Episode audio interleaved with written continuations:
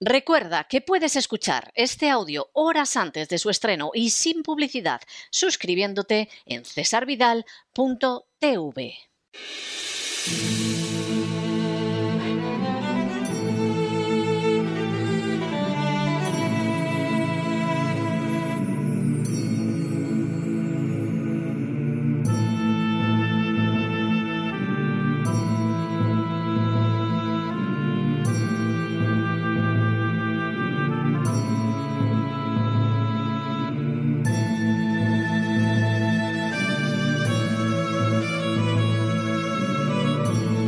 La voz con César Vidal, desde el exilio.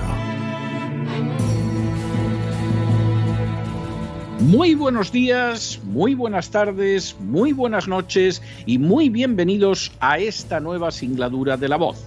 Soy César Vidal Hoy es el martes 25 de enero de 2022 y me dirijo a los hispanoparlantes de ambos hemisferios, a los situados a uno y otro lado del Atlántico y como siempre lo hago desde el exilio. Corría el año 1996 y más concretamente el día 3 de marzo, cuando el Partido Popular, capitaneado por José María Aznar, se impuso electoralmente al Partido Socialista de Felipe González. Con todo, la victoria del Partido Popular fue magra. Con una participación de más del 78% del electorado, el Partido Popular consiguió el apoyo del 38,79% del censo y 156 diputados sobre un total de 350. Además, solo superó en unos 300.000 votos al Partido Socialista, que consiguió el 37,5% de los votos y 141 diputados. La situación de Aznar era tan frágil que el socialista Alfonso Guerra se permitió decir que nunca había habido una derrota tan dulce y una victoria tan amarga. Y medios cercanos al Partido Socialista llegaron a indicar que Aznar debía dejar la presidencia del gobierno para dar paso a otro político de su partido, presumiblemente Alberto Ruiz Gallardón. Aznar no cedió, pero se vio obligado a llegar a acuerdos nada livianos con los nacionalistas catalanes de Convergencia y Unión, con los nacionalistas vascos del Partido Nacionalista Vasco y con la coalición canaria. Aznar no solo realizó concesiones en el terreno político, sino también de cara a intereses de poderes fácticos muy concretos. Un ejemplo poco conocido pero de inmensa relevancia, fueron sus concesiones a la Iglesia Católica. La primera de esas concesiones, plasmada legalmente en el mismo año de 1996, entregó de manera dudosamente legal y claramente anticonstitucional a la Iglesia Católica la posibilidad de inmatricular bienes inmuebles en unas condiciones similares a las de las instancias estatales y en unas condiciones claramente privilegiadas si se comparan con las de cualquier otra confesión religiosa o incluso con entidades privadas.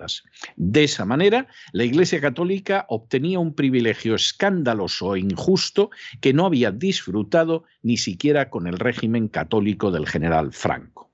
La inmatriculación es un concepto muy preciso del derecho hipotecario y así figura en la primera ley hipotecaria de 1861. Por inmatricular se entiende el acceso por primera vez de las fincas rústicas o urbanas al registro de la propiedad. Este acto jurídico tiene una enorme relevancia, porque en el derecho español la propiedad de las fincas se adquiere antes y al margen del registro por el llamado sistema romano de título y modo.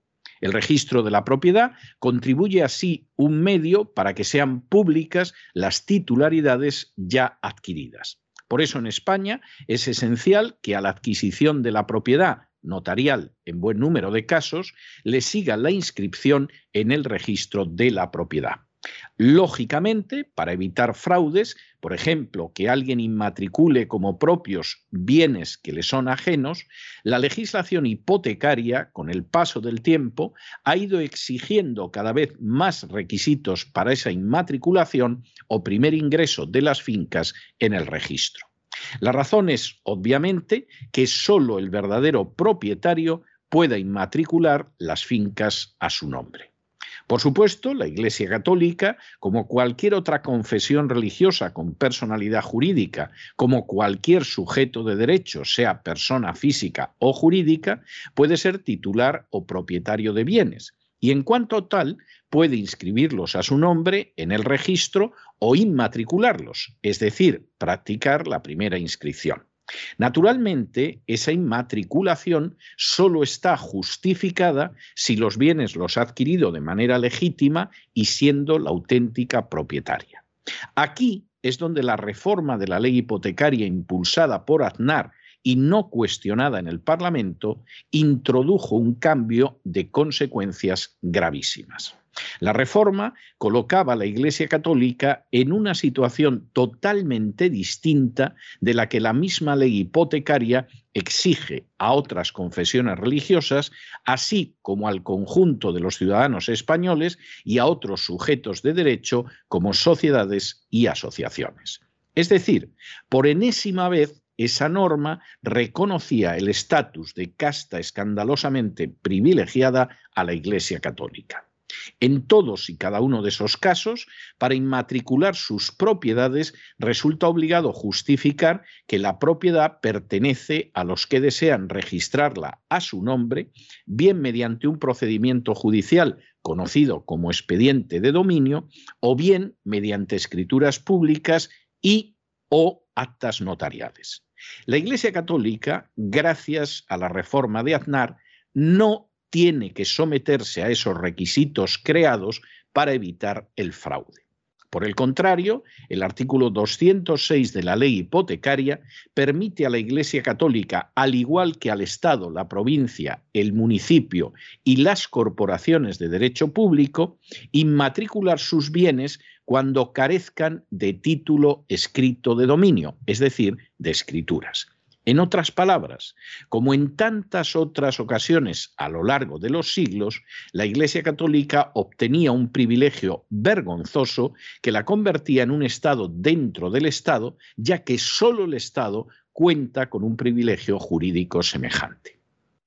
En las últimas horas hemos tenido nuevas noticias sobre los privilegios hipotecarios entregados por José María Aznar a la Iglesia Católica.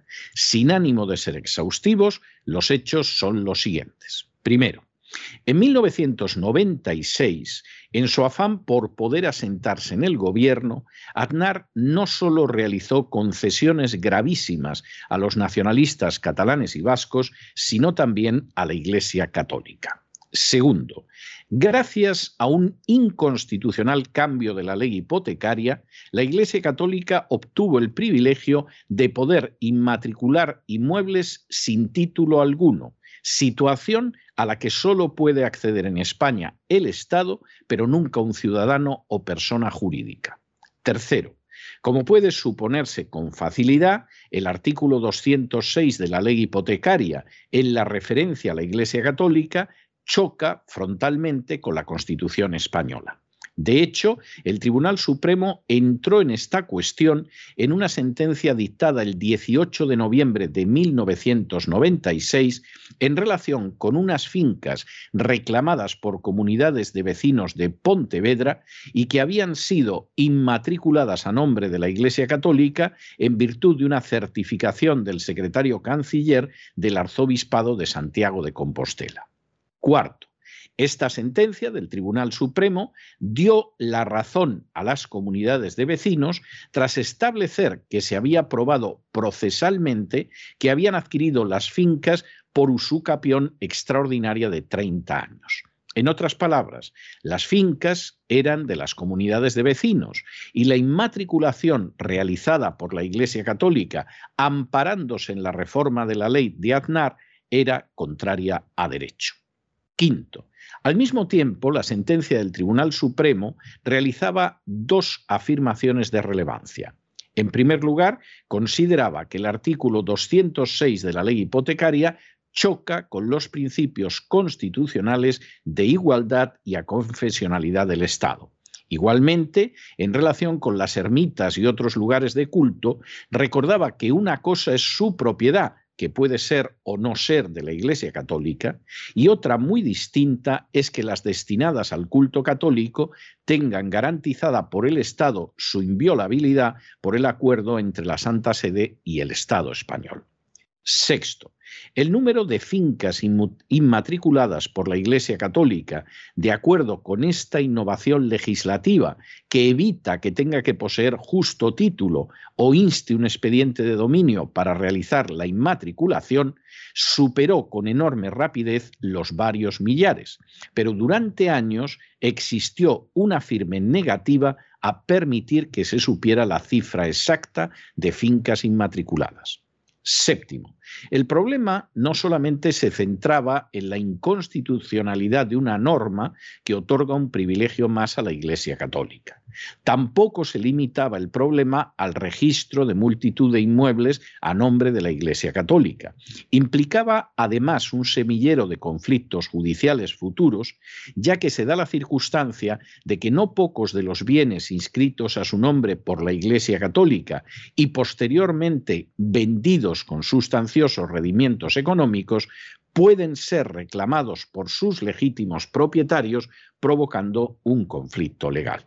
Octavo, así, si efectivamente han transcurrido dos años desde la fecha de la inmatriculación, la posición del comprador sería relativamente fácil de defender pero si no hubieran transmitido los dos años desde la inmatriculación o inscripción en el registro a favor de la Iglesia Católica, la inscripción podría verse anulada en virtud de sentencia firme y en ese caso el comprador perdería todos sus derechos sobre la finca en cuestión, como lo dispone el artículo 207 de la ley hipotecaria. En otras palabras, la Iglesia Católica haría un magnífico negocio económico, pero el comprador de buena fe perdería todo. Noveno. A lo anterior hay que sumar el escándalo que supone que no pocos bienes que en realidad pertenecen al patrimonio nacional es decir, el de todos los españoles, se vean registrados como una propiedad privada de la Iglesia Católica. Independientemente de su empleo para fines religiosos, constituye un expolio de la riqueza de la nación, expolio que aún queda más de manifiesto cuando se observa cómo esos bienes rinden beneficios económicos que van a dar a las arcas eclesiales y no a las del Estado. Décimo. Todavía en el año 2012, el diputado socialista por Navarra, Juan Moscoso, pidió en la Comisión de Asuntos Exteriores del Congreso de los Diputados que se reformara la ley hipotecaria para impedir estas inmatriculaciones de bienes a favor de la Iglesia Católica. La razón más obvia esgrimida era que en Navarra se había llevado a cabo más de un millar de inmatriculaciones siguiendo esta reforma de la era Aznar realizada mediante un real decreto y sin debate parlamentario. Moscoso abogó para que se pusieran en marcha vías para la devolución de los inmuebles y terrenos registrados. Como puede suponerse, las palabras de Moscoso cayeron totalmente en el vacío y los medios de comunicación apenas hicieron eco de un escándalo de dimensiones verdaderamente espectaculares. Un décimo. Finalmente, hemos sabido recientemente el número oficial de bienes inmatriculados por la Iglesia Católica gracias a la inconstitucional reforma de la ley hipotecaria impulsada por Aznar. Dodécimo. Se trata de un total de 34.984 fincas inmatriculadas entre 1998 y 2015. La cifra, obviamente, no es completa, ya que parte de dos años después de la reforma de la ley hipotecaria y se detiene más de seis años antes de la actualidad. Décimo tercero. De ese total de fincas, 18.535 se refieren a templos o dependencias complementarias y 15.171 a fincas con otros destinos. Décimo cuarto. De esa cifra, que ya hemos señalado que es muy incompleta, 30.245 fincas fueron inmatriculadas sin expediente de dominio y sin el menor título de propiedad, solo gracias a la certificación que se otorgó a sí misma la Iglesia Católica. Décimo quinto, la asociación Recuperando, que lucha por recuperar los bienes que la Iglesia Católica ha inmatriculado, ha reaccionado a la publicación de estos datos señalando que teme que todo este oscurantismo encuentre su explicación en las negociaciones secretas que el gobierno está manteniendo con el Vaticano y la conferencia episcopal. Décimo sexto, Andrés Valentín, uno de los coordinadores de la asociación, advierte que el número de bienes podría ser mucho mayor, ya que muchas inmatriculaciones incorporan bajo una misma propiedad varios inmuebles. Décimo séptimo. Diversos expertos en patrimonio calculan que los muebles inmatriculados por la Iglesia Católica podrían llegar a 100.000, por lo que este informe recogería solo una parte pequeña del total. Décimo octavo. Desde Recuperando advierten que se está produciendo un proceso irreversible porque muchas de esas fincas ya están siendo vendidas. También piden rapidez para que se puedan iniciar los trámites legales correspondientes antes de que se vendan más inmuebles y monumentos. Décimo noveno.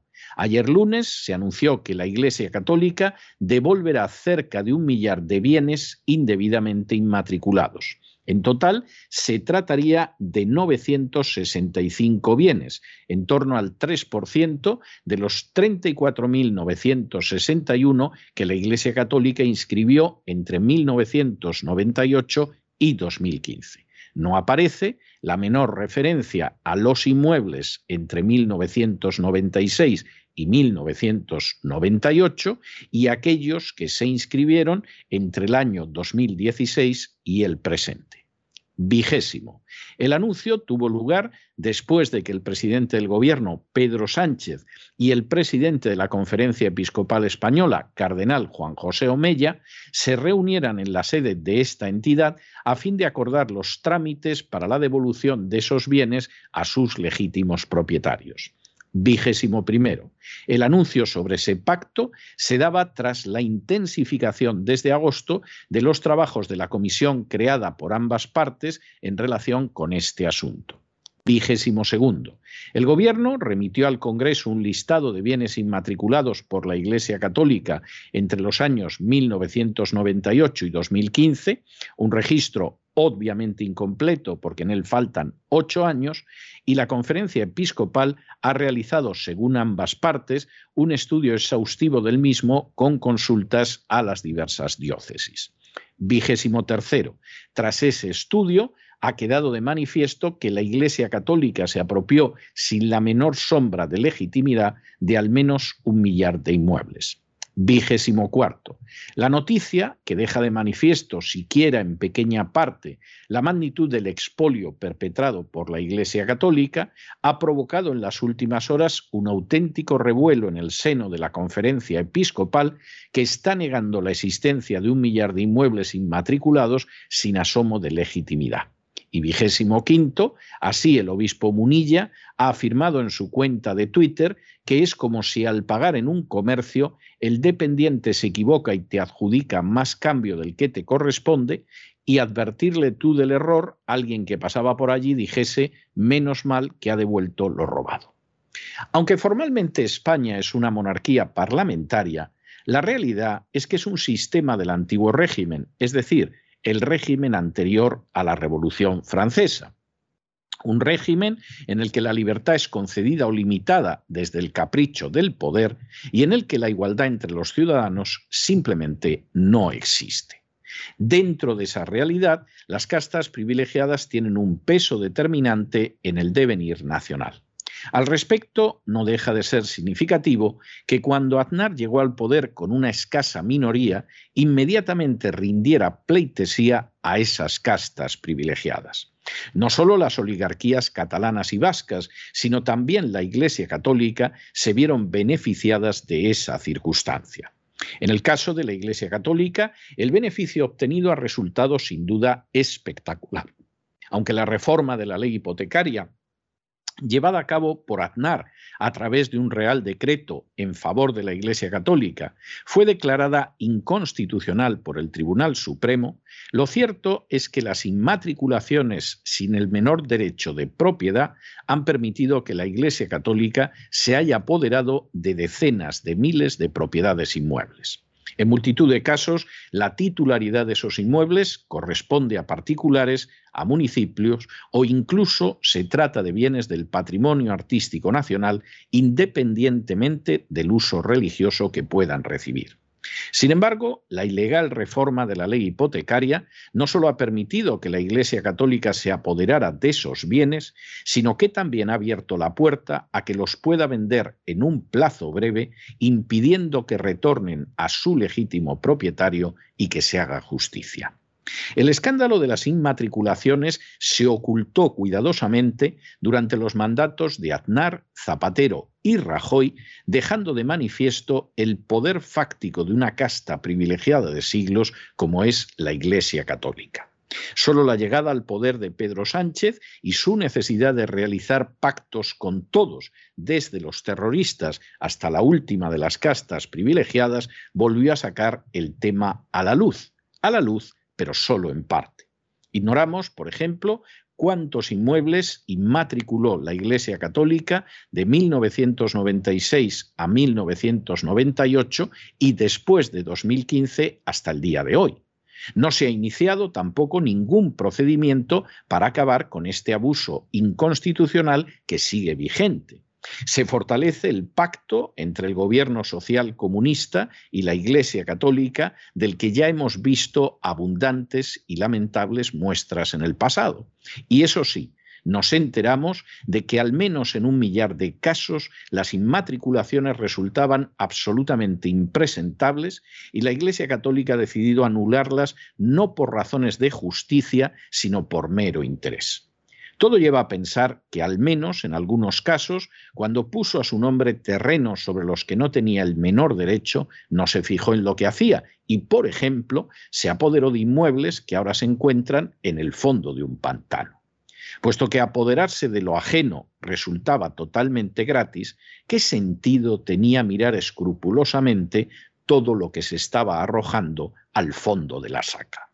No puede sorprender que con solo una porción de la verdad expuesta a la luz haya cundido el pánico en la conferencia episcopal y un obispo como Munilla haya hecho un ridículo colosal en Twitter comparando el saqueo de las inmatriculaciones con un dependiente que te da mal el cambio en un comercio.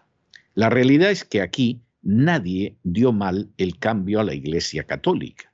Más bien, la Iglesia Católica se dedicó a expoliar a manos llenas lo que no era suyo, y en un porcentaje no pequeño, ese saqueo resulta que ha venido marcado, además de por la codicia, por la estupidez. Sin embargo, la realidad puesta de manifiesto resulta innegable. Mientras los ciudadanos pierden el tiempo pensando que los partidos políticos son los que gobiernan España, pasan por alto que en realidad España es oprimida y expoliada por unas castas privilegiadas como la Iglesia Católica, que utilizan como instrumento, eso sí, a los partidos políticos. Se trata de unas castas privilegiadas que obtienen beneficios tanto si gobierna la derecha como la izquierda. Se trata de unas castas privilegiadas, en fin, que incluso no pocos españoles consideran benefactoras cuando la realidad es que viven de expoliarlos gracias a la ley o incluso en contra de ella. Cuesta trabajo creer que España pueda levantar alguna vez cabeza mientras no se sacuda de encima el yugo de estas castas privilegiadas. Pero no se dejen llevar por el desánimo o la frustración y es que a pesar de que los poderosos muchas veces parecen gigantes, es solo porque se les contempla de rodillas y ya va siendo hora de ponerse en pie. Mientras tanto, en el tiempo que han necesitado ustedes para escuchar este editorial, la deuda pública española ha aumentado en cerca de 7 millones de euros y una parte no pequeña ha ido a engrosar las arcas de esa peculiar institución que ha expoliado decenas de miles de propiedades gracias a la reforma de las inmatriculaciones. Muy buenos días, muy buenas tardes, muy buenas noches. Les ha hablado César Vidal desde el exilio. Que Dios los bendiga.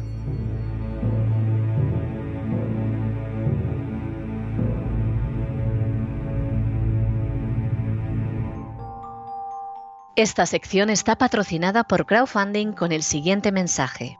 Nuestro Señor Jesucristo, el único Dios verdadero, es misericordioso y nuestro Salvador.